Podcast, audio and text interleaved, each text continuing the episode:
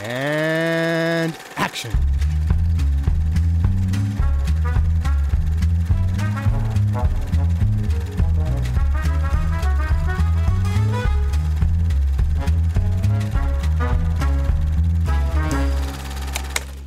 The big difference between, we'll say, suspense and uh, shock or surprise is that in order to get suspense, you provide the audience with a certain amount of information and leave the rest of it to their own imagination. Und Hallöchen und herzlich willkommen zu Directed by Alfred Hitchcock. Ich bin der Johannes und wie immer ist dabei der Ted. Hey! Und du. Hallo. Hallo. Ich war, ich war nicht so enthusiastisch. Äh, ja, genau, äh, nicht so begeistert.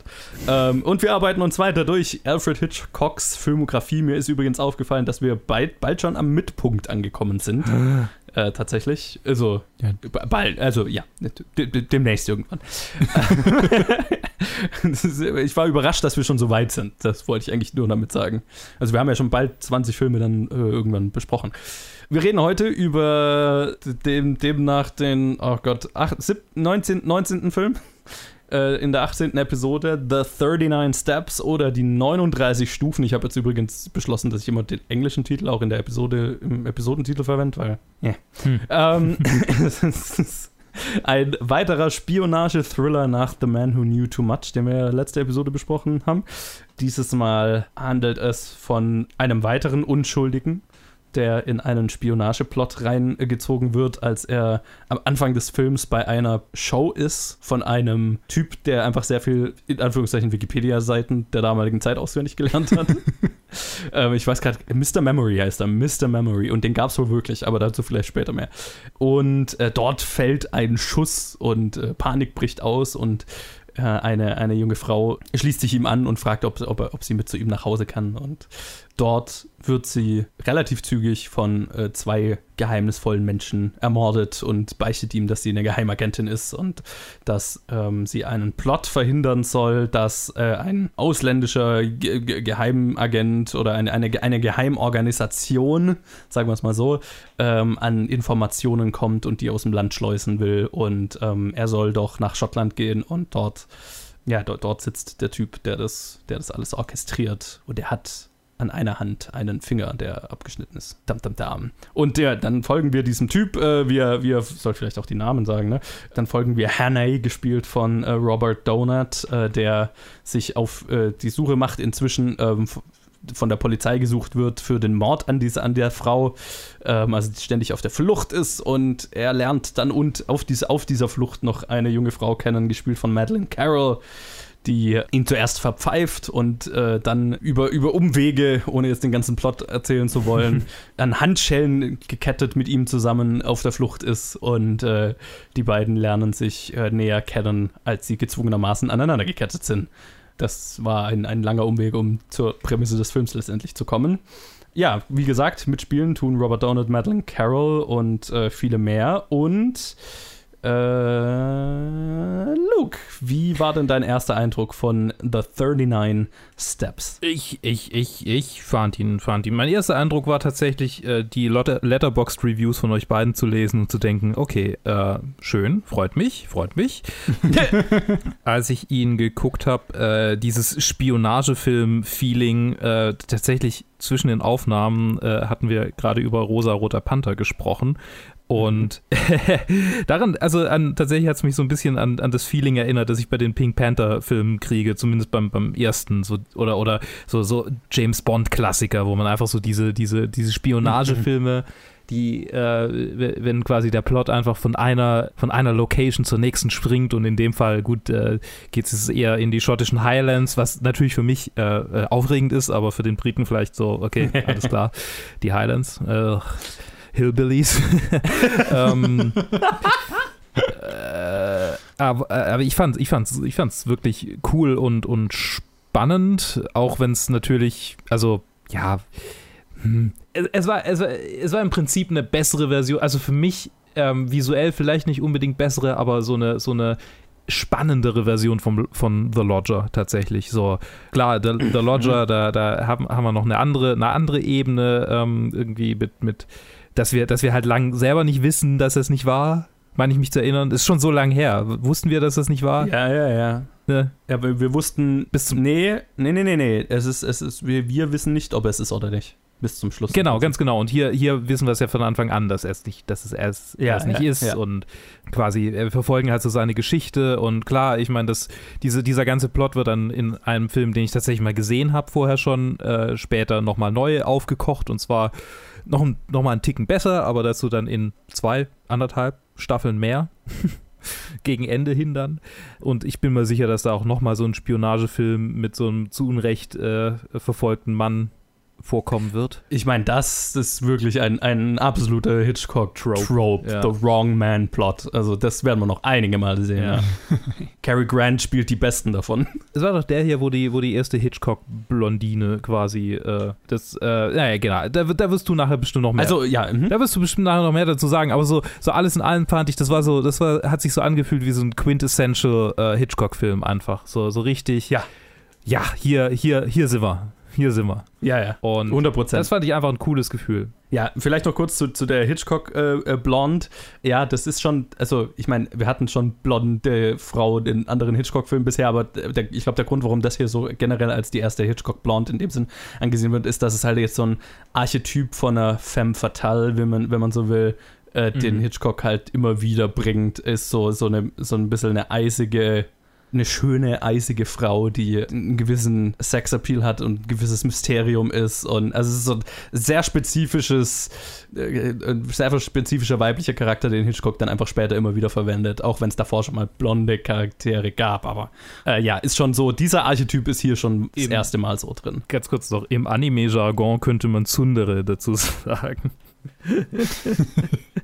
Ich habe keine Ahnung, was das heißt. Ich meine, äh, Tsundere ist quasi eine Frau, die anfangs äh, dem, dem Protagonisten äh, gegenüber sehr negativ und, und offensichtlich äh, äh, feindselig eingestellt ist, aber insgeheim in ihn verliebt ist und am Ende nicht anders kann, als ihm ihre Liebe zu gestehen.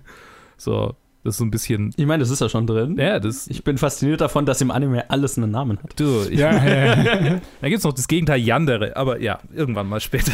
irgendwann mal mehr. Schön. Ted, wie ging's denn dir? ja, also ich muss dem äh, Luke zustimmen, so quintessentiell Hitchcock-Film, das so, so hat sich für mich angefühlt und ich hatte einfach so viel Spaß bei dem. Also auch wenn man sagen kann, okay, das ist jetzt nicht das ist jetzt noch lange nicht sein, sein Meisterwerk, das er jetzt hier geschaffen hat, aber ich finde einfach diese Leichtigkeit, die, die dieser Film hat, mit der er einfach von A nach B bis nach Z geht, mit so im Prinzip jeder neue Standort wird irgendwie verursacht durch irgendwas Zufälliges, was ihn halt so weiterreitet und dann halt immer wieder weiterreitet und er Mhm. hat nie, fast nie einen Stopp, wo er sich ausruhen kann. So, Es geht immer nur von A, von A nach B und dann äh, kann er einfach nicht aufhören. Aber halt währenddessen, jede Szene hat die Bedrohung mit drin, aber auch den Humor mit drin. Mhm. Vor allem halt auch der, der Dialog hat mir sehr gefallen.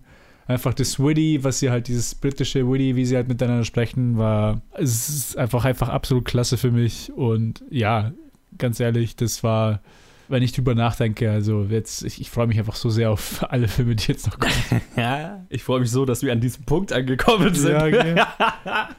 äh, da, wo ich nicht immer sagen muss, oh, wir kommen irgendwann schon noch zu den Filmen. ja, ich bin einfach so froh, dass wir jetzt schon da sind. ja. ja, ich mochte den Film auch sehr. Ich hatte den davor auch, das ist jetzt einer, den ich noch nicht gesehen hatte. Ähm, und es ist, also wer, ich habe ja schon bei The Man Who Knew Too Much gesagt, das ist irgendwie so der, der Prototyp für einen Hitchcock-Film und hier ist es noch ein bisschen, für meinen Geschmack, noch ein bisschen ausgefeilter und ähm, der hat mir nochmal eine, eine, eine Spur besser gefallen als, als der Mann, der zu viel wusste. Einfach weil er, weil er eben alles beinhaltet, was ihr gerade schon gesagt habt, so äh, was, was so, was so klassische Hit, ein klassischer Hitchcock-Plot mit klassischen äh, Plot mit klassischen Hitchcock-Charakteren und, und allem drum und dran, was man sich darin wünschen kann. Und du hast es gerade schön zusammengefasst. Es ist eine Grundbedrohung immer da, eine Grundspannung immer da, die aber trotzdem einen Humor hat und eine gewisse Leichtigkeit und eine Spritzigkeit und so weiter. Und viel davon geht, glaube ich, auch von den Schauspielern aus, die einfach tolle Chemie haben. Hm, Und dazu auch später noch mal ein bisschen mehr. Also, ja, es ist für mich so der erste Hitchcock-Klassiker, wenn man so will. Wir reden nachher drüber, wo er in der Liste ist, aber ähm, der ist schon, das ist so der erste, wo ich, okay, das ist, das ist ein quintessentieller Hitchcock-Film, wenn man so will. Ähm, vielleicht jetzt ein paar, wieder wie immer, ein paar Hintergrundinfos zu äh, der Entstehung dieses Films. Es ist eine Buchadaption, die äh, Hitchcock mit demselben Autoren, wie der Mann, der zu viel wüsste, auf dieselbe Arbeitsweise relativ frei adaptiert hat, wie alle seine Buchadaptionen. Also vom Buch ist immer nur am Ende so ein Gerüst übrig, aber mehr halt auch nicht. Zum Beispiel spielt das Buch halt während dem Ersten Weltkrieg 1915. Und ähm, im Buch ist es auch so, also wie immer Spoiler, ne? Ich spoil gleich hier das Ende des Films. Aber im Buch ist es auch so, dass die 39 Stufen, also die 39 Steps, tatsächlich für 39 echte Treppenstufen stehen vor dem Gebäude des äh, bösen deutschen Spionage, der bösen deutschen Spionageorganisation, die die Antagonisten im Buch sind. Und ähm, weil es halt nicht im Zweiten Weltkrieg, äh, im Ersten Weltkrieg spielt, äh, wurde es dann halt hier einfach so der Name der Organisation. Was nur der Name für die Organisation ist, aber äh, Ja. who cares, so, ne? genau, und die, der, der, die Pamela, also die, der Madeleine Carroll-Charakter, ist eine komplette Neuerfindung für den Film. Also die existiert im Buch überhaupt nicht.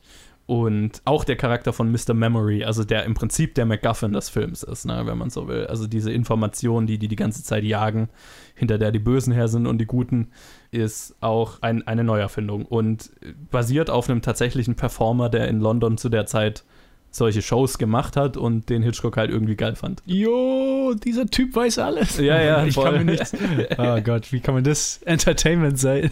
Ich, mein, ich Ah, kann man kann sich schon lustig vorstellen. Irgendwie. zu einer Zeit, in der Aber das, die also Information nicht so öffentlich zugänglich war. Ich, kann mir, ich habe mir das auch gedacht, aber ich kann mir schon vorstellen, dass es irgendwie cool war, wenn da halt irgendjemand ist und du kannst dir über jede Frage stellen und er hat eine Antwort drauf. So, ne? äh, nee, nee, das hat aber auch in der Szene ganz gut eigentlich gemacht am Anfang, weil am Ende denkst du so, okay, was, was, wie wird das jetzt diese Szene machen? Was, was würden die Leute jetzt fragen? Aber im Mhm. Endeffekt ist einfach nur so, Leute brüllen rein. Entweder sind das einfach so Random Facts oder, oder irgendwelche peinlich persönlichen Fragen oder so, wie irgendwie, wie so ein Mann will, ich will, weiß gar nicht, was er da die ganzen so dreimal nachfragt und seine, seine Frau will ihn so davon ab, abhalten, das Ja. nochmal zu sagen. Ja, und halt auch so, auch so einfach äh, äh, äh, äh, Trolls, ne? Also Ja, genau. Leute, die halt irgendwie Witzfragen stellen. Ich fand die ganze Eröffnungsszene übrigens allgemein sehr unterhaltsam und ein schöner Einstieg. Es ist, die hat genau diesen Humor drin und wo dann, wo es dann zu den Rangeleien äh, kommt und der Schuss fällt und so weiter, es war, hat genau den Effekt gehabt, ich glaube, den, den der Film auch damals haben wollte und zu der Zeit auch gehabt hat. Das hat sich angefühlt wie ein moderner Film für mich so. Okay, ich, ich habe mich davon einlullen lassen von dieser, von, von, von dem Spaß dieser Performance und den sehr britischen teilweise Charakteren, die da vorkommen.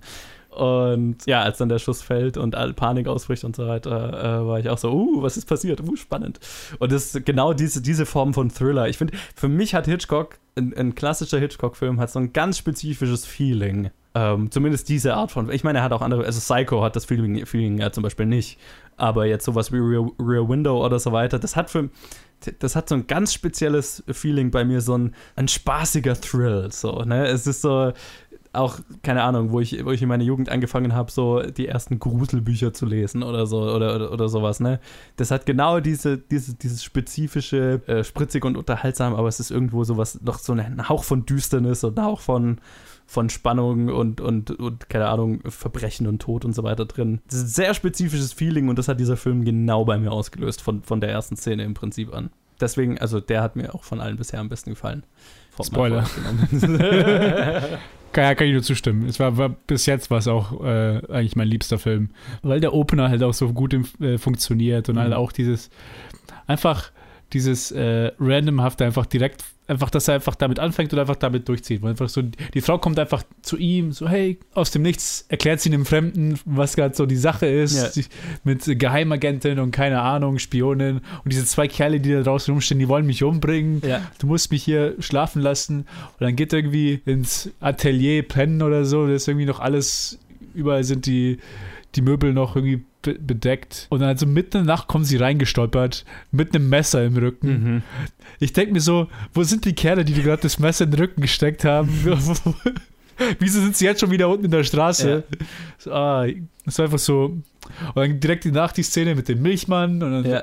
einfach nur, es geht einfach, es geht einfach so voran und äh, es, es macht einfach Spaß. Ja, ja, also und da ist auch schon so viel drin in den Szenen, finde ich. Mhm. Also einerseits, das, fand ich lustig, dass du es angesprochen hast, so, okay, wo, ist, wo sind die Mörder überhaupt wieder hin und wie kommen die rein und warum sind sie dann wieder draußen und so. Sehr random, aber das ist auch so ein totaler Hitchcock-Ism, so Hitchcock ist nie so wirklich interessiert an Logik, solange es spannend ist. Ja, äh.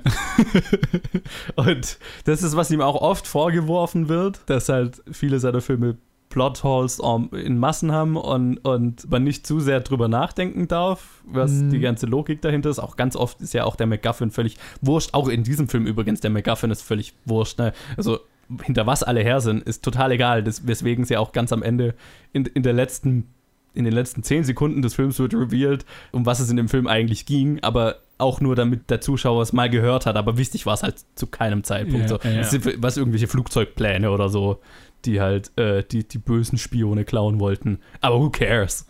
das, das Wichtige ist, dass wir, den, dass, wir, dass wir einen Grund haben, warum wir, warum wir uns jagen und, und damit das alles losgetreten ist, aber es ist halt völlig irrelevant.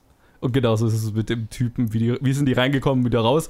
Irrelevant. Es ist spannend, dass sie einfach in seiner Wohnung plötzlich erstochen wird und ihm diese Informationen gibt. Das ist der spannende Teil. Genau, mehr muss man nicht wissen. Ja. Und solange der Zuschauer äh, den Schockmoment hat und den Spannungsmoment hat, denkt er erst hinterher drüber nach, was eigentlich passiert ist. Das ist, glaube ich, auch eine Hitchcock-Quote. Ich klicke ihn, glaube ich, nicht mehr ganz zusammen, aber das, ich erinnere mich, dass er irgendwo mal gesagt hat, du musst die unlogischen Stellen eines Films so lang verpacken, dass der Zuschauer erst darüber nachzudenken anfängt, wenn er schon aus dem Kino raus ist und dann hat er schon bezahlt. Ein Okay. Kapitalist. Ja, ja, und halt auch halt einfach ein Entertainer, so, ne? Mhm. Also d- so im, im, im der Illusion des Films muss es halt funktionieren. Ja, ja. Und nach dem Film ist scheißegal, ob du nach dem Film andenkst. äh, Und dann anfängst können die Leute drüber reden oder nicht, who cares? Aber in dem Moment waren sie gespannt und waren sie, äh, waren sie drin. Und das ist eine, ein Ansatz, den ich sehr sympathisch finde. Weil es nicht so. Also, ich meine, es gibt ja viele Regisseure, jetzt, keine Ahnung, ein Kubrick oder so, der so diesen, diesen Genie-Anstrich hat, den ja der Hitchcock ja auch zugesprochen wird, er wohl auch zu Recht. Aber halt äh, ein Kubrick, der halt auch so an seine Filme rangegangen ist. Ja. Ja. Ne, mit diesem Genie-Anspruch. Ja, ich meine, Kubrick. Und bei Hitchcock war es halt einfach, ich will einen guten Thriller machen. Ja. Und Hitchcock ist eigentlich so ein Populist von einem Regisseur. Ne? Ja, ja, ja. Ich glaube, so auch, auch langfristig glücklicher als Kubrick. Ja, ja, Ich ja, mein, definitiv. Ich, ich, ich, deswegen war er auch zu seiner Zeit, hat er auch diese, einfach, deswegen hat er diese Klassiker, weil sie einfach nur, das sind Filme, die sich halt halten, weil sie einfach Mhm. Spaß machen, weil sie Mhm. einfach äh, dieses halt Feeling, das du halt beschrieben hast, die einfach geben. Heutzutage ist man so ein bisschen als eine Person, die viel Filme schaut Mhm. und dann gleichzeitig dann, würde ich mal sagen, dass die, die auch viel ins Kino gehen und Filme, Filme, viele Filme schauen, dass die auch dazu gravitieren, sich auch auf YouTube Sachen über Filme anzuschauen. Mhm. Ob das jetzt irgendwie Lists sind oder äh, Reviews oder Analysen oder Mhm. was auch immer was. Oder Podcasts. Man ist heutzutage ein bisschen davon verdorben, weil auch YouTube voll mit Nitpickern ist, die Mhm. halt auch nur jede, jede, jeden kleinsten Scheiß halt einfach besprechen müssen. Weil es um, bei denen um nichts anderes geht als Plotholes und keine Ahnung. Und dann Ja. ist man heute vielleicht so ein bisschen, weil zum Beispiel bei mir war es nicht so. Ich, natürlich habe ich in der Szene, ist mir sofort in den Kopf gekommen, so ich so, ja, wo sind diese Typen? Aber Ja. der Gedanke kommt und dann geht er wieder, weil es mir eigentlich egal ist. Ja. Er kommt halt einfach nur. Ich, ich bin, ich bin ein, genau aus dem Grund, ich bin ein großer Verfechter davon, dass Filmkritik einen Film immer dort abholen muss, wo der Film ist und den Film danach bewerten muss, was der Film versucht zu sein und ob er das erfolgreich ist. Mhm. Nicht was, was der Kritiker glaubt, was der Film sein müsste. Ja. Ne? Und äh, ge- genau sowas. Also der Film, der, dieser Film versucht ja gar nicht, diese einen logischen MacGuffin oder so zu finden oder dass das irgendeinen Grund hat. Also den Film dafür zu kritisieren, dass es nicht ist. Ich meine, dann kann man sagen, ich hätte es mir gerne gewünscht oder ich finde Filme spannender, die das dann irgendwie auch, die in sich eine komplett in sich stimmige Logik haben. Aber ähm, der Film selber versucht es nie zu sein und ich bin immer ein Freund davon, den Film danach zu bewerten, ob er das schafft, was er versucht zu sein, falls das Sinn macht. Mhm. Und ich ja, bin ja. äh, aus genau dem Grund, ich bin kein Fan von so nitpicky Filmkritik und auch so Cinema Sins und so weiter ist nicht so mein Ding, einfach weil Ich glaube, Cinema Sins hat, hat seinen Platz verwirkt schon in den letzten anderthalb Jahren unter den vernünftigen Menschen. Oder? Also, Ja. keine Ahnung. Ich habe niemanden, ja, ja, ich habe schon mein- ewig niemanden mehr positiv über Cinema Sins reden hören.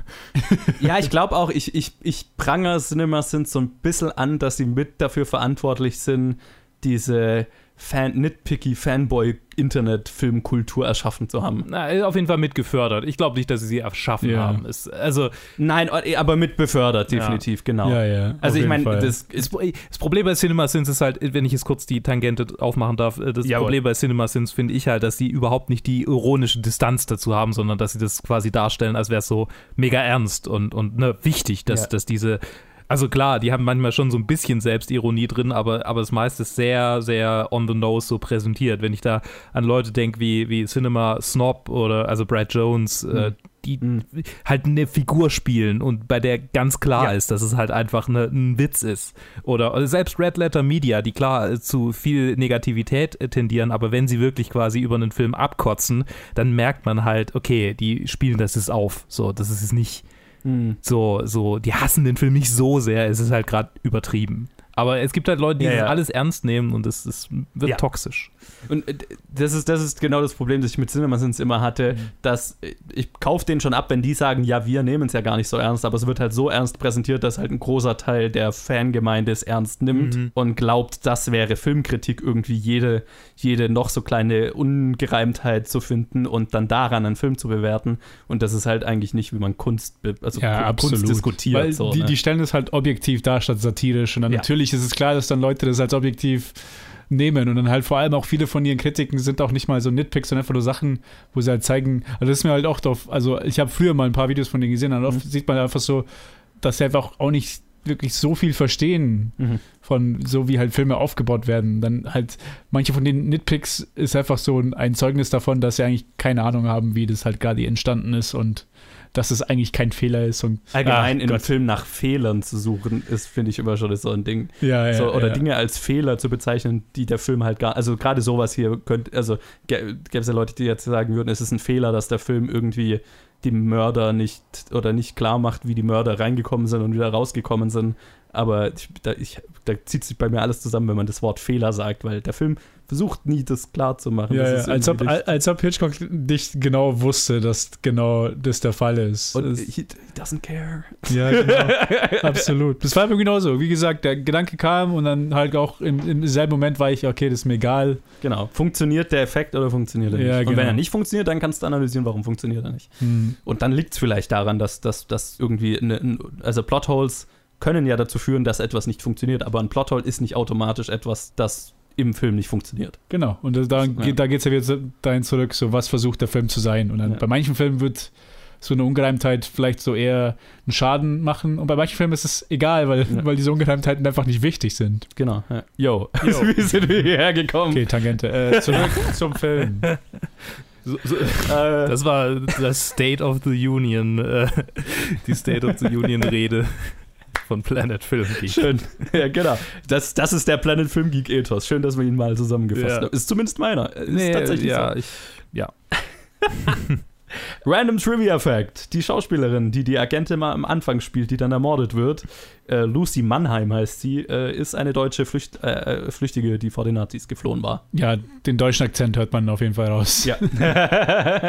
Und ich fand es auch interessant. Ich weiß jetzt nicht mehr genau, was der, die, das Zitat ist oder wie es besprochen wird, aber es wird ja drüber gesprochen. Er fragt sie ja, für welches Land sie spioniert und dann sagt sie irgendwie, für das, das mich am besten bezahlt. Ja, ich glaube schon, ja, sowas. Irgendwie so. Was ich interessant fand, es geht nie darum, dass sie deutsch ist, sondern, okay, sie hat halt irgendeinen ausländischen Akzent, Genau. und, aber in dem Fall spi spioniert sie für England. Weil sie halt am besten bezahlen. Ja, genau. Die, der Pfund ist halt einfach eine Ist starke einfach Währung. schwerer als, als die Mark. That's topical. Ja, ah, schön. Ja, Ich meine, wer, wei wer weiß, wie schwach die, der Pfund, Pfund, das Pfund ist, wenn, wenn die Episode hier hochgeladen wird. Oh. Oder wie stark wieder, wer weiß, wer weiß. Wir können die Zukunft wieder nicht Ich voraussehen. a- allein, dass, dass es die beiden Möglichkeiten gibt, ist ja schon so, Ja, dass er 2020. sehr viel schwächer sein kann. oder so. 2020 Ja, genau. äh, in, in seiner Bestform. Es ist so. Gut, ich würde mal gerne über unsere zwei Hauptdarsteller reden und im Zuge dessen nochmal ein, eine, eine kleine kurze äh, Trivia-Runde machen, nämlich ähm, wir haben ja, ich habe vor, oder ich zumindest habe vorhin gemeint, also viel, was mir in dem Film so viel Spaß macht, ist die Chemie zwischen den beiden. Und ich fand es interessant, dass Hitchcock die beiden Hauptdarsteller bis zum ersten Drehtag voneinander ferngehalten hat. Und dann an dem Tag, äh, kurz nachdem sie sich kennengelernt hatten, hat er sie mit Handschellen aneinander gekettet und äh, da mit diesen Szenen angefangen und hat ein paar Takes gedreht. Und dann äh, hat, er, hat er angekündigt, dass er den Schlüssel zu den Handschellen verloren hat. und hat halt gesagt, okay, er muss jetzt vom Set gehen, er muss jetzt die, den Schlüssel suchen. Und hat die beiden da halt einfach sitzen lassen, aneinander gekettet. Und wie lange er dann fort war, variiert so sehr stark, je nach wem man fragt, von äh, ein paar Minuten bis ein paar Stunden. und äh, wahrscheinlich sie war halt irgendwo dazwischen. Und den Schauspielern ist halt nichts anderes übrig geblieben, als sich zu unterhalten und unter diesen Bedingungen kennenzulernen, wie die Charaktere im Film. Und als Hitchcock dann irgendwo beobachtet hat, dass, es, dass sie sich irgendwo irgendwann blendend verstanden haben, hat er plötzlich den Schlüssel in Anführungszeichen gefunden und hat gesagt, Zitat, äh, jetzt wo ihr euch kennt, können wir loslegen. Nice. Ja. Yikes. Das, ähm, ja. also auch wieder so ein, so ein Hitchcock-Streich. Also irgendwo, irgendwo ein Streich, aber halt irgendwo auch eine Technik. Und ich bin bei solchen Sachen, also ich meine, das ist ja, Regisseure generell wenden ja gerne mal so solche Methoden an, um Performance aus Schauspielern rauszuholen. Also gerade das, dass man zum Beispiel irgendwie den Antagonist des Films von den anderen Schauspielern separiert, dass die nie irgendwie die Möglichkeit haben, positive Beziehungen zueinander entwickeln, damit das auch im Film rüberkommt und so weiter. Ja, gibt ja öfter so, so, so Techniken und ich bin immer so ein bisschen hin und her gerissen, je nachdem, wie der Regisseur mit Schauspielern umgeht, ob das wirklich notwendig ist oder ob es grausam oder gemein ist. Hier in dem Fall finde ich es ja noch relativ harmlos. Mhm. Mai, die, die, die, die, denen war es halt ein bisschen unwohl und Mai, da mussten sie sich halt unterhalten und sie haben sich ja offensichtlich verstanden. Ist natürlich ein Gamble, ne? Wenn du jetzt zwei Leute hast, die dann rausfinden, dass sie überhaupt nicht miteinander können, dann hast du halt ein Problem. Ja. Yeah.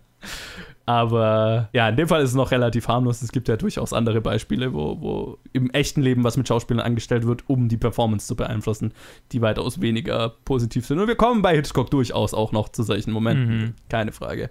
Das ist, das ist, glaube ich, eher so ein harmloses Beispiel, was ja auch offensichtlich sehr gut funktioniert hat. Und die beiden haben eine großartige Chemie, wie ich finde. Ja, ja. Ist also das Beste an dem Film.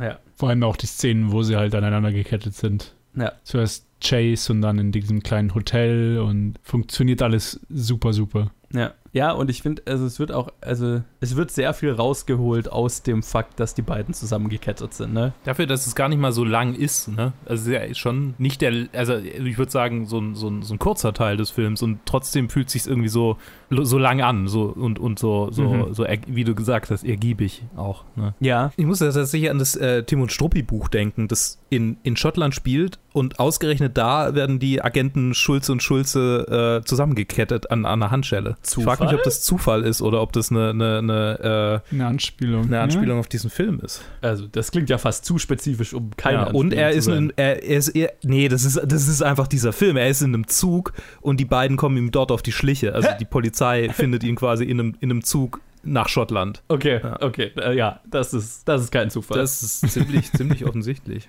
Krass. Oder vielleicht auch nicht, warte mal, vielleicht, vielleicht ist das Buch, vielleicht ist das Comic älter als der Film, das kann ja sein. Ich muss mal, ich recherchiere mal kurz. Recherchiere das mal, würde mich tatsächlich interessieren. Ja, nice. Aber ja, es funktioniert halt auch so, es funktioniert, es funktioniert so gut, weil auch dieser Antagonismus halt davor mehrfach etabliert wurde. Mhm. Zuerst in der ersten Szene, wo sie sich sehen, wo man zuerst denkt, ah, oh, das wird jetzt eine süße Szene, wo mhm. er er küsst sie, um, auf dem, um, damit die Polizisten ihn nicht, äh, was, was man halt schon bei so vielen. Ja. Und heutzutage siehst du die Szene auch nur auf diese Weise, ja. wo, wo die Frau, die, die random Frau, die geküsst wird, auch irgendwie geschmeichelt ist, ja. wo sie halt als, eigentlich als, als Versteck benutzt wird. Ja. Aber in dem Fall sagt er so, hilf mir, ich hab's nicht, ich hab, die, die suchen mich, versteck mich. Die Polizisten kommen rein und sie so, ja, das ist der, der dich sucht. Großartig. Einfach sofort. ich hab's so gefeiert. Es war so, okay, das ist äh, halt einfach ein sexueller Übergriff, wenn man's, wenn man's Ja, absolut. So nimmt, ne? Das ist eigentlich genau Genau so sollten oder würden Frauen auch reagieren. So, was ist mein, das für ein Creep, Mann? Das ja. ist genau der, den ihr sucht. What the fuck, man? Und nicht, nicht in so in allen, also ich habe in keinem anderen Film habe ich diese Szene so ausgehen sehen und ich habe so viel, so oft diese Szene sieht man. Ja. ja. Und die ist immer genau andersrum, wo sie wo sie sich halt da verstecken und dann ist sie halt irgendwie, schon hat sie so rote Backen und, so, und dann muss er wieder weglaufen und dann so, ja. ah Gott. Ja. Also es ist Interessant, dass ein Film aus den 30ern ist, schon sofort auf den Kopf stellt. Und super cool und macht ihren Charakter einfach so, für, also hat mir, ihren Charakter sehr sympathisch gemacht. absolut, also, also, absolut, ja. So einfach so no fucks given. Und dann auch, wo, dann, wo man sie zum zweiten Mal sieht, da hat er sich auch wieder durch Zufall läuft er auf eine Bühne rauf und muss eine Rede halten, irgendwie Auch eine politische und versucht und schafft er halt halt einfach durch Banalitäten die Leute halt Ja, richtig in Aufregung zu bringen. Super Szene. ja. Dann kommt sie halt mal reingeschlendert und dann ist sofort da, so, oh shit. Ja. Ja. Oh, auch der. Blick einfach, wo, wo beide realisieren, wer der, der jeweils andere Ja, ist. genau. Super. Super. Also einfach Feuer. Einfach Feuer direkt. Allgemein übrigens, die ganze Zugszene, wo er auch versucht, dann auf dieser Brücke abzuhauen ne, und dann an diesem Brückenpfeiler hängt. Super spannende Sequenz. Ja. Richtig cool. Richtig, richtig gut. Und immer mit so einem Touch Humor. Ich habe zum Beispiel sehr gefeiert, wo die durch den Speisewagen rennen und dann der, Kel der Butler oder Kellner da ist mit dem Tablett voller Teetassen und halt einfach in diesem super engen Wagen immer den Leuten ausweicht, die an ihm vorbeigerannt kommen und der verschüttet keinen Tropfen Tee. Das ist ein Ja. äh, sehr Mhm. gekonnter Kellner. Ja, professionell halt. Das sind einfach so, so kleine Details, die ich, also die, die, die so dem Film so eine Note geben, die einfach mit so einem Augenzwinkern ist die ganze Zeit. Ne? Übrigens habe ich es rausgefunden, äh, die Schwarze Insel, beziehungsweise L'Île Noire, L'Île Noire, äh, ist, ist äh, 1937 rausgekommen und 39 Steps 1935 und äh, L'Île Noire ist sehr offensichtlich und auch von Hergé, dem Zeichner von Tim und Struppi, sehr, äh, äh, also sehr eindeutig als Hommage an 39 Steps gemeint. Und tatsächlich der, Ja, cool. der Böse, also das, das, das Monster von der schwarzen Insel, das ist halt ein riesiger Affe, also ein, ein Gorilla. Und das ist halt Mhm. quasi einfach ein, ein, eine, äh, ein, eine Hommage an King Kong, der 33 rauskam. Ah, okay. Ja. Ah, Wie witzig, dass halt ah, wie einfach cool. dieser Timot Strupika-Comic halt so voll, für die damalige Zeit ja voll von Pop-Culture-References ist. total. Ja, eigentlich schon, gell? Ja. Und für uns ist es schon so, ah, Oh, er, er ref referenzt irgendwie diese Klassiker, aber damals ja überhaupt nicht. Der hat einfach das. die berühmtesten Filme der letzten Genau, Jahre. einfach- Halt so, oh shit. Ja. Diese Blockbuster von vor zwei Ich Jahren. meine, wenn man, wenn man sich die ganzen, die, Comic rein. die ganzen, ich meine, ich habe ja alle Comics äh, von Tim und Struppi, wenn man sich die Ja. alle durchguckt, ist so viel, da ist so viel drin, was halt Mhm. sehr, sehr äh, in der Zeit drin war. Also irgendwie Mondreisen und, und Alien-Geschichten dann in den 60er Jahren und, und Mhm. Ölkrieg und äh, ist so viel drin. Das, Ja. ah, ich liebe die Comics. Auch wenn sie rassistisch sind. Ziemlich. I mean. aber ja, gut. Rassistisch und propagandistisch. Aber hey, ich meine. ich weiß nicht, wie ich davon jetzt wieder die Kurve kriege, aber. Sorry. Also. Übrigens, zu den Handschellen. Wir hatten ja schon mal in The Lodger hatten wir es doch schon, dass äh, Hitchcock offen gesagt hat, dass die Handschellen was Sexuelles haben. Und auch hier ist es wieder Mhm. 100% so gemeint. Er hat gemeint, er, er wollte die Handschellen ganz gewusst in einem sexuellen Kontext in dem Film haben. Und er hat, äh, es gibt ein Zitat von ihm, wo er sagt, ähm, Handschellen bringen alle möglichen Gedanken in den Köpfen von Leuten hervor. Man fragt sich, wie gehen die zum Beispiel aufs Klo? Und das äh, Zusammengebundensein generell, das hat mehr mit Sex zu tun als mit allem anderen. Fifty Shades of Hernay. Ja, ja, und ich meine, es, es gibt ja den Moment, wo sie, also, ne, weil sie irgendwie durch, durch den Wasserfall sind, wo sie dann ihre, ihre äh, Strümpfe ausziehen muss. Ähm, Und er halt mit der Hand mit runtergehen muss. Genau, ähm, und er berührt unweigerlich ihr Bein und so weiter. Das hat ja was total erotisch aufgeladenes die ganze Zeit. Mhm. Und sagt da, ja, wir, hier ist ja nur ein Bett. Müssen wir hier zusammen auf dem Bett schlafen. Ne, genau. Das war, das war das, was ich ähm, in Letterbox-Reviews immer, weil bei mir ist immer so die erste so Minute vom Film, schaue ich halt auf Letterbox und schaue ich so, Okay. was, was so der Eindruck ist, was so Leute, so die erste Zeile immer von den Reviews, was die, wie die Leute anfangen, über, darüber zu reden. Und endlich viele waren so, oh, so Hitchcock äh, hat das There's Only One Bed ähm, Trope erfunden. Ich so, ah, okay. Dann haben wir so, okay, auf was kann ich mich freuen? Und dann kam halt die Szene, ich so, ah, okay. Ja, ja. Ah, dann müssen wir wohl uns hier zusammen hinlegen, Ja, weil da ja, nichts äh. anderes da ist. Ja, ja, also auch dieses ganze ähm, zwei Charaktere, die sich anfangs hassen und halt durch die Umstände die ganze Zeit Zeit miteinander verbringen müssen und sich dann ineinander verlieben. Was in dem Film übrigens sehr schnell geht, aber sei mal Sie dahingestellt. passen einfach so gut zusammen. Die Ja, Chemie ja. ist, stimmt. Äh, Das es steht außer Frage. Die Chemie stimmt auf jeden Fall. Aber ja, es geht schon sehr schnell. Aber völlig, in dem Fall völlig in Ordnung für meinen Geschmack. Ja, und ich meine, Hitchcock hat definitiv was für Handschellen übrig. Tja, tatsächlich ist mir gerade aufgefallen, dass wir ja gar nicht unsere Liste so hundertprozentig äh, hinkriegen jetzt, weil Letterbox gerade down ist. Ja, ich wollte gerade, wollte ich noch. Ich meine, ich weiß, ich- wo er ich- bei ich mir auf der Liste ist. ich weiß auch, glaub, wo er ich bei mir weiß, auf der ich Liste muss. ist. Also, okay, okay. Ich glaube, das habe ich schon gesagt. Also im Laufe der Episode. Ich meine, ich auch. Ja, ähm, ich schließe mich, ja. ich schließ mich dem Assessment an. Okay. ähm, gut, also äh, ziehen wir halt die Liste mal vor. Er ist auf Platz 1 bei mir. Bei mir auch. genau, auf Platz 1 vor The Man Who Knew Too Much. Vor Blackmail. Ja, bei mir auch vor Ah ja, genau, Man. bei dir war es noch Frau Blackmail. Ja, ja.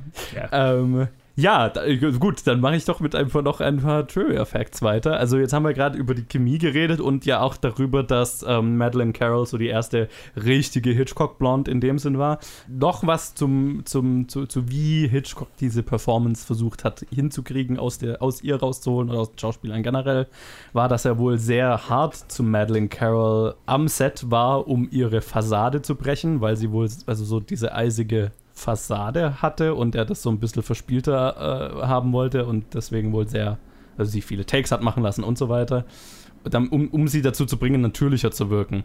Und sie hat das wohl sehr sportlich genommen und ihre, dadurch, dass sie so gut mitgearbeitet hat, im Anführungszeichen, hat ihre Rolle wohl immer mehr Raum bekommen während den Dreharbeiten. Also mehr, mehr Dialog, mehr Szenen mit ihr und so weiter.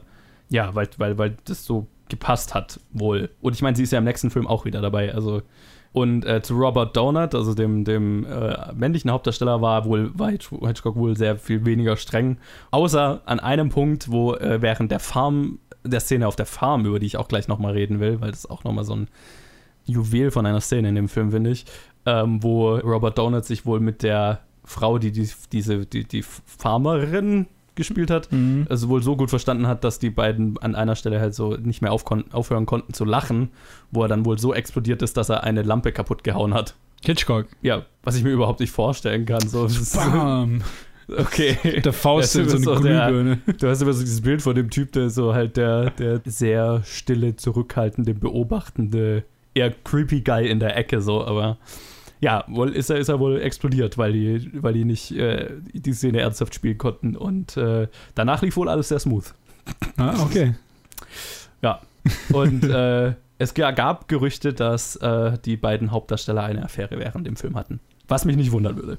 Ich meine, Sie verstehen sich, sie sind attraktiv. Jung, gut aussehend, Was, was will man, was will man mehr? erfolgreich. und ich, ist, ist, ist generell ja was, was an einem Filmset ganz gerne mal passiert, weil du halt einfach 24-7 im Prinzip Zeit miteinander verbringst. Das ist wie so ein Summercamp. Ja, ja. Und Hitchcock hat es wohl auch sehr gerne gemacht, dass er so Matchmaker unter Leuten gespielt hat. Er ist halt, so- er ist, Hitchcock ist schon so ein kleiner Manipulator halt einfach. Und halt auch so, ich meine, ich finde es auch interessant, dass Hitchcock immer von sich selber behauptet hat, er wäre, also er hat manchmal gesagt, er ist impotent und manchmal er selber, also er hatte genau ein, er hat von sich selber immer behauptet, er hatte genau einmal Sex in seinem Leben, nämlich als er seine Tochter gezeugt hat und danach nie mehr. Und ich finde es immer interessant, dass seine Filme halt so voll davon sind und dass er halt offensichtlich sehr viel Spaß daran hat, äh, Leute zu verkuppeln und so weiter. Das ist immer so ein Thema. Aber er ist halt immer so jemand, der einfach das Ganze von außen beobachtet, anstatt selber teilzunehmen. Psychologisch sehr interessant, sagen wir es mal so. Ich meine, Und ich meine, äh, das mit dem einmal Sex haben, um die Tochter zu zeugen, das ist st- statistisch schon ganz schön unwahrscheinlich. So, also keine Ahnung. ja, ja, ja, ja, ich, ich, ich glaube auch, also auch alle, alles, was ich darüber lese, sagt immer, es ist wahrscheinlich einfach was, was er gesagt hat, Ja, nur also- damit, um, weil es gute Presse ist sozusagen. Hm, Aber so ein Fünkchen Wahrheit ist da schon, glaube ich, dran. ja. Dass er jetzt nicht den größten Drive hat. Ja, ich meine, er hat auch gesagt, einfach durch seine Fettleibigkeit, äh, er, er, fand, er, er, er findet Sex immer, un, wie sagt er, unpraktisch und unangenehm. Ah, und verstehe. ähm, ja, okay. deswegen hat er keinen Spaß dran. So. Und deswegen jetzt macht er lieber Geschichten drüber, sozusagen. Und, sure, ich, aber was, was am Ende dran ist, das ist seine Sache. Aber ich finde, es macht ihn sehr interessant als Person, weil halt seine Filme so voll davon sind und weil er so viel Spaß daran hat, Geschichten darüber zu erzählen und gerade das mit den Handschellen sowas einfließen zu lassen. Und die ganze, das ist ein Thema, das die ganze Zeit mitschwingt, aber er selber von sich behauptet, er hat nichts damit zu tun.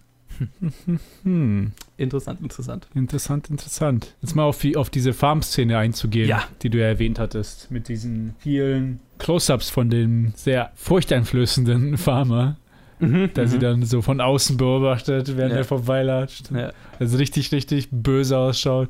Diese ganzen Missverständnisse, die halt dann drin sind. Das, das, macht das, das macht das eine extrem effektive Szene. Auch so, ähm, also ja, genau das. Und auch so, ich meine, das ist ein Minifilm in sich, ne?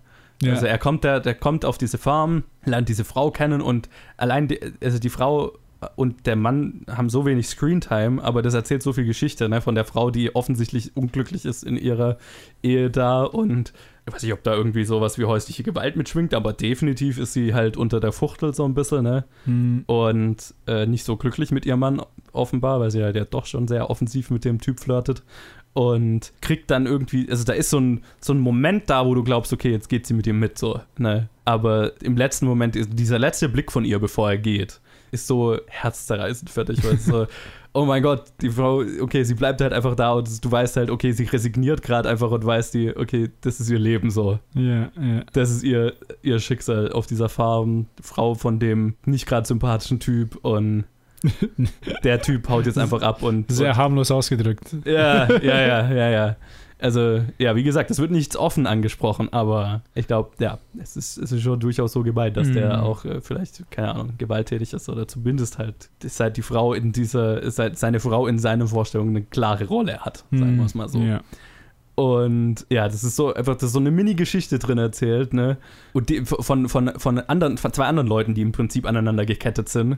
Und in, in, in ihrem Fall halt, also in dem Fall halt das ein anderes Ende hat, ne? Wo die aneinander, das aneinander gekettet sein durch diese Ehe halt äh, einen negativen Outcome hat. Und oh, der Blick, wenn, sie, wenn er geht und sie einfach da resigniert zurückbleibt, oh, Schmerzhaft. sehr schmerzhaft. Aber großartige Szene halt auch wieder, ne? Also was, was du ja auch vorhin gemeint hast, ist das, glaube ich, äh, dieser, diese konstante Spannung. Ne? Er ist dann da und du glaubst, es ist jetzt der Moment, wo er ein bisschen zur Ruhe kommen kann, aber in dem Moment, wo er dann tatsächlich zur Ruhe kommt, steht da gleich die Polizei vor der Tür und so. Ja, erstens das und zweitens äh, dann direkt die Anschuldigung von Ehemann so, ah, von beiden Seiten halt einfach so angegriffen. Ja. Und eigentlich muss ich, ich muss hier los, ich muss hier weg. Und dann muss ich noch denen überzeugen, dass ich, dass das überhaupt nicht so war. Ja, es ist. Ja, ich finde einfach, die, die Balance ist halt einfach, hat einfach so gut hinbekommen. Mit, mit dieser Bedrohung und mit, mit dem Humor. Und deswegen ist es einfach diese, diese 90 Minuten vergehen halt auch einfach nur so schnell, weil es einfach so, einfach so ein nices, schnelles Pacing und einfach ein Tempo hat, da, wo man einfach die ganze Zeit äh, Spaß hat. Ja. Der Film, ich habe gerade nochmal nachgeschaut, der ist äh, äh, 86 Minuten, das ist Ja, auch einfach nicht eine mal, gute, also ist eine, der Film kommt einem eher, also mir kommt er noch kürzer vor tatsächlich. Und, ja, ja. So irgendwie näher an einer Stunde als an Ja. 90 Minuten. und nachdem The Man Who Mhm. Knew, Knew Too Much ja auch so, also so kurz war, der war ja irgendwie nur 70 Minuten oder so, Ah, in Äh, guten alten Zeit, Mann. Äh, muss ich gerade mal nachschauen, ob er, ob er wirklich 90 Minuten ist, aber es kommt einem nicht so vor, das stimmt. Ja, wollen wir mal noch kurz über das, über das Finale reden? Weil ich meine, Hitchcock steht ja, wie, wie wir ja schon festgestellt haben, auf große Finalszenen. Das heißt, im, in der, in, äh, na, in der äh, Royal Albert Hall äh, mit, mit einem Orchester und in dem Fall ist es halt, was war was war's denn? Es war so eine Variety-Show auch so ein bisschen, ne? Ja, ja, es war, äh, genau. ich meine, und am Ende kam halt dann wieder Mr. Memory. Aber was, genauso. was waren davor? Ich, ich kenne mich Das da war- nicht. Was ein das war nur so, das war nur so, ich glaube so, ähm, so Slapstick-Sketches, wo, wo Right. so Leute auch getanzt, also teilweise getanzt und teilweise irgendwie so runtergefallen und sich Beine war gestreckt so ein oder so. bisschen eine. Clowns-Nummer, glaube ich. Da ist doch dieser eine Typ dann kon konnte, äh, ist quasi von der Bühne gestolpert und von der Polizei aufgefangen und dann wieder zurück, zurückgestoßen worden. Ja, ja, ja, ja, genau. Ja, genau. Und halt einfach auch hier äh, wunderbar aufgebaut. Du weißt irgendwie, hier äh, soll jetzt halt äh, was, was stattfinden. Die Polizei ist da und stehen dann irgendwie im Orchestergraben und so weiter. Und es ist, du hast wieder so, es ist, ich liebe, das ist einfach was, was Hitchcock wirklich gut kann. So eine große, große, eine Großveranstaltung, wo du weißt, irgendwas passiert gleich aber äh, der Großteil der Leute da weiß es nicht und es hängt so eine gewisse Spannung in der Luft und äh, alle Charaktere sind irgendwie auf Position und jetzt ist einfach nur noch abzuwarten, wie explodiert das Ganze gleich so, ne? Und ah, ich, ich, ich liebe diese Szenen. Ich weiß nicht, ich kann, also du, du weißt ja irgendwie, worauf es wahrscheinlich ausläuft, aber die, die Form von Spannung funktioniert für mich immer wieder. Und auch, ne, es ist doch schon auch hier so, ne, dann wird ja irgendwie auf Mr. Memory geschossen Ja, ja. Der Bösewicht, äh, ich glaube, er sieht die Polizei oder irgendwas. Nein, er, er, er, er der Ah, sie nee, oder er sie- fragen ihn, rein, what are what the are the fir- 39 Steps? Genau. Und er kann nicht anderes als, als äh, anzuworten. Als, als zu Und dann will antworten. er ihn abschießen. Und dann für mich war irgendwie das, da, da war eine, also ich, das war bestimmt nicht komisch gedacht, aber das, für mich war eine, komisch, eine Komik da, wo einfach von oben in dieser Loge halt hockt. Und normalerweise kennt man ja diese Filme, wo diese Logen halt ziemlich oben sind Mhm. und Leute schauen halt drauf. Aber diese Loge war halt einfach schon so tief, dass er einfach von der direkt auf diese Bühne halt hüpfen konnte, so mit einem Schritt. Und ich fand das irgendwie richtig lustig, als er dann so, wo muss ich hin? Spring Right. einfach auf die Bühne und versuche irgendwo wegzurennen. Aber dann wurde halt sowieso, sowieso direkt von der Polizei dann Ja, geschnappt. Das war. Aber ja, genau, die Frage, die rufen halt rein und dann ist er so, dann zittert er so, äh, äh, Ja, ja, äh, ja. Würde ihn als selbst und dann Pam. ja. Schuss. Ah, es war so gut. Also das, oh, spannender Moment, auch überraschend, ne, da- dass das die Auflösung ist irgendwie, okay, Mr. Ja, dass Memory. er wieder zurückgekommen ist Ja. vom Anfang vom Film, das war einfach so, ah, okay, Ja. hier, ties all back together. Ja. Und halt ne, auch so diese, diese Verzweiflungsmove, okay, der kann nicht anders als antworten. Also Ja, ist mehr, mehr Maschine als Mensch. Ja, ja, genau. Schön, also richtig schön auch von, von den Charakteren und so weiter. Und dann halt hast du am Ende noch so diese kleine Coda, wo er dann noch, okay, jetzt müssen wir noch kurz revealen, worum es in dem Film eigentlich ging. Ja, irgendwie Flugzeugbände, bla bla Also bla. cares? Zylinder und der ist so dick und dann so, aha, aha, okay. Ja.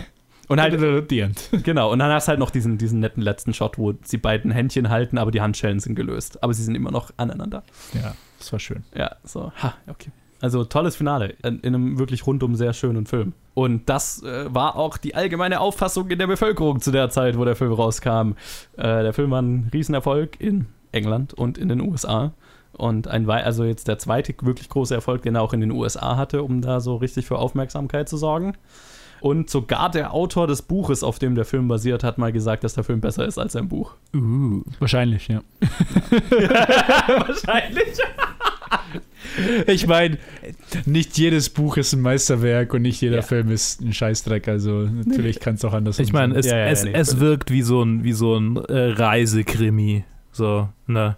Aha. So, so ein äh, extra Leu Leute fahren irgendwo hin und dann finden sie im Buchladen Krimi, der halt genau dort spielt, wo sie hinfahren, damit damit es dann noch so so die das das das noch zusätzlich mit, mit drin ist, so keine Ahnung, Bretagne Krimis, äh, Rügen Krimis, äh, Sylt Krimis. Ne, es gibt ja für jeden fucking Urlaubsort Krimis und ich schätze mal, dass es da schon zu der Zeit, also in den 30er Jahren, klar, da ähm, hier ist hier ist Krieg mit drin und so äh, und später wird auch wieder noch Ja. Krieg kommen, aber das ist schon so die Zeit, wo, wo äh, Urlaub irgendwie schon so populär war, Ja, anfing Und populär auch zu definitiv sein. was, was, was Hitchcock ganz gerne äh, gemacht hat. Ne? Also Mhm. auch hier, dass, dass viele seiner Filme, zumindest in, in den 30ern, dann äh, ganz gerne mal in der Schweiz spielen oder in Südfrankreich oder so. Ja. So, ja. Cheeky. The Adam Sandler way of doing things. ja. Er, nee, er hat auch das ganz gerne gemacht. Äh, Wir reden im nächsten Film dann drüber, Okay. aber einfach so, dass er einen Film an einer Location spielen lässt, damit er dann zum Location Scouten da quasi Urlaub machen kann. So. Ich mein, der weiß halt Wir einfach, waren da jetzt in macht. Schweiz. Wusste, wusste. Ja, ja, ist so. Ist so. Ich will, wir brauchen unbedingt eine Szene, jetzt beim nächsten Film, also wir brauchen unbedingt eine Szene für, mit Bergsteigen. Ja. das Ja. ist absolut notwendig in der Schweiz. Geht leider nicht anders. Sorry, wir müssen jetzt drei Wochen in die Schweiz Ja. fahren, um irgendwie Locations auszustellen. Ja. Was soll ich machen? es, fällt mir ja schwer. Kann ich kann es ja schwer verantworten, aber hey, Kunst geht halt vor. ja. Nee, ist, ist, ist, ich, ich kann jetzt zum Buch leider nichts sagen, weil ich habe es nicht gelesen, aber also ich meine, Hitchcock hat sich ja sowieso so Geschichten ausgesucht, wo das dann halt auch möglich ist. Und in dem Fall ist es ja noch relativ übersichtlich. Also, was ist der exotische Reise aus Schottland? auch cool, aber ne, ist nicht, äh, ist, äh, ist zumindest ein Film, der meines Wissens nach komplett, eigentlich komplett im Studio gedreht wurde, tatsächlich. Wenn ich mich recht erinnere. Also auch die ganzen Sets so mit der Brücke, wo sie sich drunter verstecken im Wasserfall, sind, glaube ich, alles Studiosets tatsächlich. Alles, alles im Studio äh, gebaut. Das Einzige, wenn ich mich jetzt recht erinnere, was sie nicht im Studio gedreht haben, war die Szene auf der Brücke, weil es diese Brücke halt wirklich gibt Ah, okay. und die spezifisch diese Location wollten. Und das haben sie auf dieser Brücke auch gedreht. Aber alles andere sind halt einfach Studio-Sets nachgebaut, was ja dann schon wieder ziemlich aufwendig ist, ne, wenn, wenn man drüber nachdenkt. Gerade so das ganze Wasserfallset Mhm. und so weiter. Ja, eigentlich schon, ja.